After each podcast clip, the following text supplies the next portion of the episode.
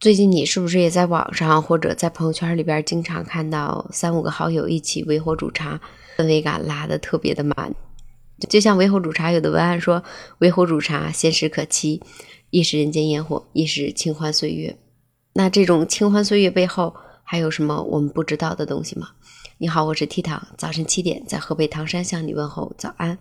前两天我也买了一个壶。用来烧水，每次在录音的时候，在边上点上一个小蜡烛，然后蜡烛上面做上水壶。当蜡烛都燃尽的时候，我的水也热了，一壶水能倒这样的小杯子倒三杯。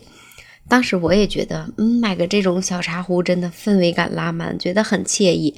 我在前面录音，我的边上有一个小蜡烛在那摇摇晃晃的，嗯，等渴了的时候可以倒一杯热热的茶。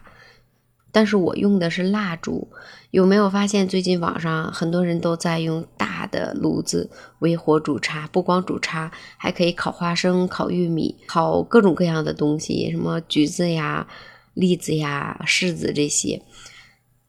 当时很羡慕这种生活，就是觉得很惬意，约上三五个好友一起吃吃东西、喝喝茶。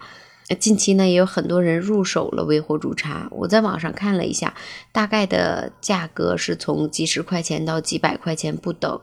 在我们微火煮茶的时候，有的东西还真的引起我们的重视了。比如山东潍坊一女子前几天约着几个好友一起在家里边微火煮茶，三个人全部都一氧化碳中毒了，所幸没有造成人员伤亡。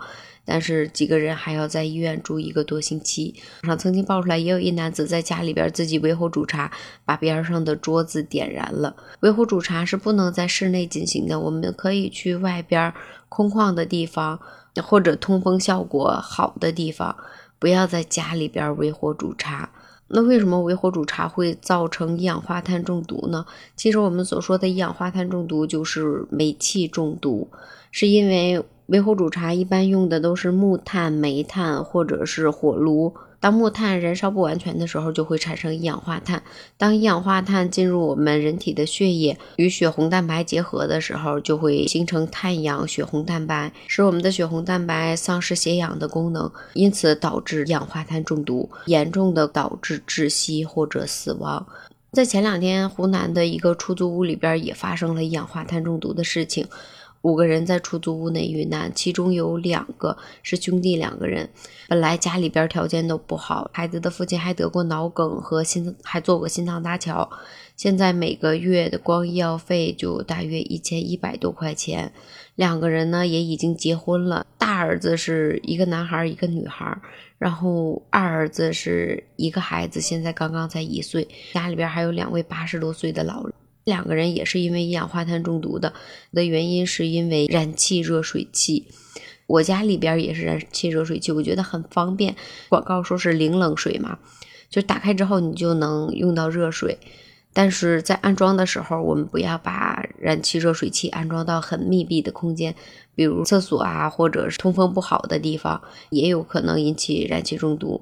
我们一边为了生活在外打工奔波。然后一边又向往着微火煮茶的惬意生活。微火煮茶不要在屋里，如果真的想微火煮茶的话，找一个空旷的地方。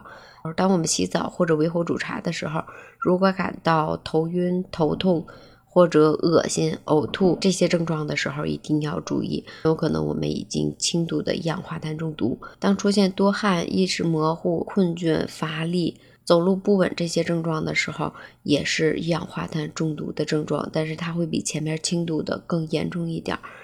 这些事情还是要引起我们的注意了。还有有些时候，我们也不能光注重我们所看到的氛围感。